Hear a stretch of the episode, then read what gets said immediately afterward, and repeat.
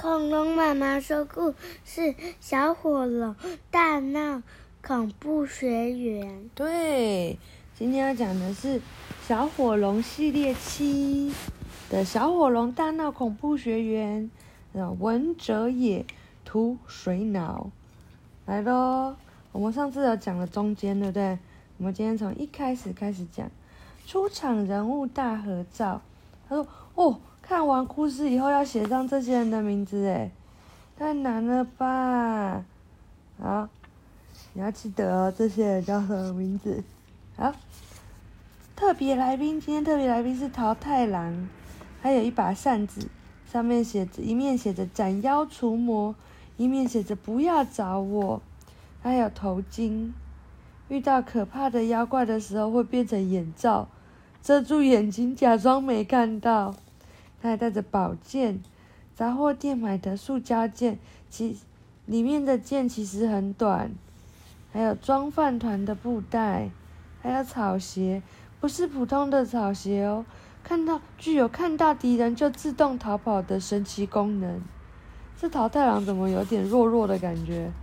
嗯，来喽，欢迎收看。现在即将播映的是《桃太郎的故事》。从前，从前有一位老婆婆，每天都到河边洗衣服。邻居看了很不忍心，劝她说：“老婆婆呀，你这样洗衣服太辛苦了，为什么都不用洗衣机呢？”老婆婆叹气说：“没办法啊，河边又没有插座。”邻居听到了，就不理她了。她是不是很奇怪？哼，老婆婆不是一个人住，她有一个先生，名叫老先生。老先生每天陪老婆婆去河边，因为老婆婆洗衣服的时候，必须要有人坐在旁边听她唱歌，要听她唱歌哎。她老婆婆一边洗衣服一边唱歌，然后小鸟怎么样？捂住耳朵，太吵了。然后呢？但她一边唱，然后就问他先生说：“我唱的好听吗？”老先生不回答，却说：“要是我们有孩子就好了。”然后老太太说：“你是希望有多一个人听我唱歌吗？”老先生说：“不，希望有人代替我坐在这里听歌。”从此以后，他们每天祈祷，请神仙献给他们一个孩子，赐给他们一个孩子。有一天。老婆婆和老先生在屋子里听到有人敲门，叩叩叩。老婆婆打开门，看到一个白胡子老人。老婆婆问：“你是谁？”白胡子老人说：“我就是神仙。”老婆婆说：“你怎么证明？”嘎哒，神仙按上头顶的开关，叮，发出了一团光。然后他用有回音音效的声音说。太好笑了吧！他头变投影机了啦，太好笑了。他一按头上的这个开关，头上就发出了一个光。他就用有回音效果的声音说：“听着，听着，听着，明天早上，早上，早上，河里会飘来一颗大桃子，大桃子，大桃子。你要的小孩就在桃子里，桃子里，桃子里。”他名叫桃太郎，郎，郎，郎，郎，把他好好养大，养大，养大，然后做几个饭团给他，给他，给他，让他出去斩除妖怪，伸张正义，义，义，义，义。这神仙太好笑了吧？然后老先生说：“嗯，真是太咸了。”然后，但他是说。口味很咸的咸，然后神仙就说什么？神仙有点生气，然后老先生说：“我说这汤煮的太咸了。”老婆婆把正在喝味噌汤的老先生拉了过来，还不赶快过来跪下！是这位神仙明天要给我们一个孩子。老先生说：“哦，真是太感谢了！你怎么没有留一口给我喝？你又忘记了？”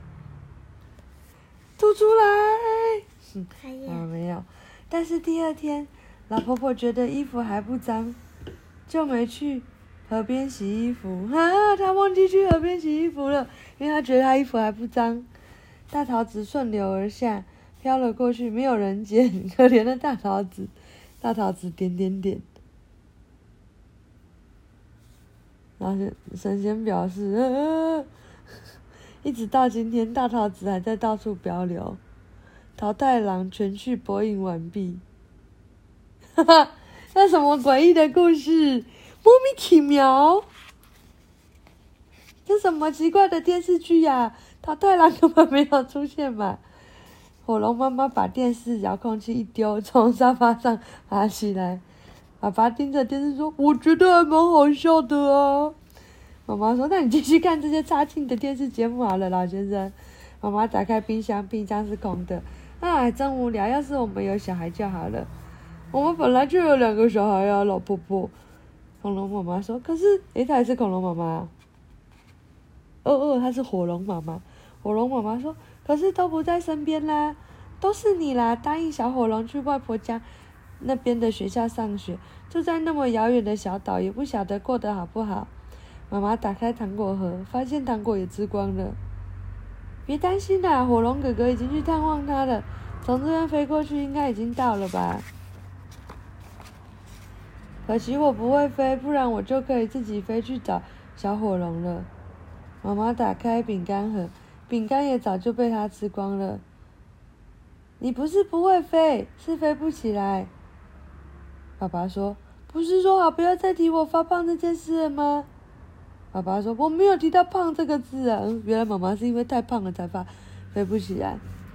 妈妈，火龙妈妈鼻孔喷烟，气呼呼的走到山洞深处，打开抽屉，拎出运动鞋。去散步吗？火龙爸爸问。妈妈说：“不是啦，去跑步。”轰隆轰隆，火龙妈妈跑出山洞，沿路留下来大脚印和倒塌的树木。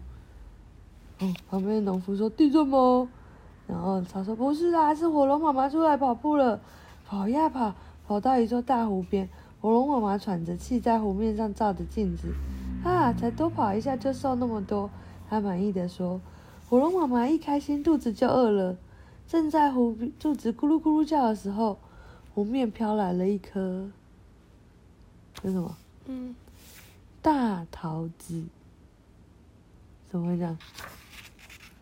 讲完了。嗯，那后面。今天讲完一。大家晚安。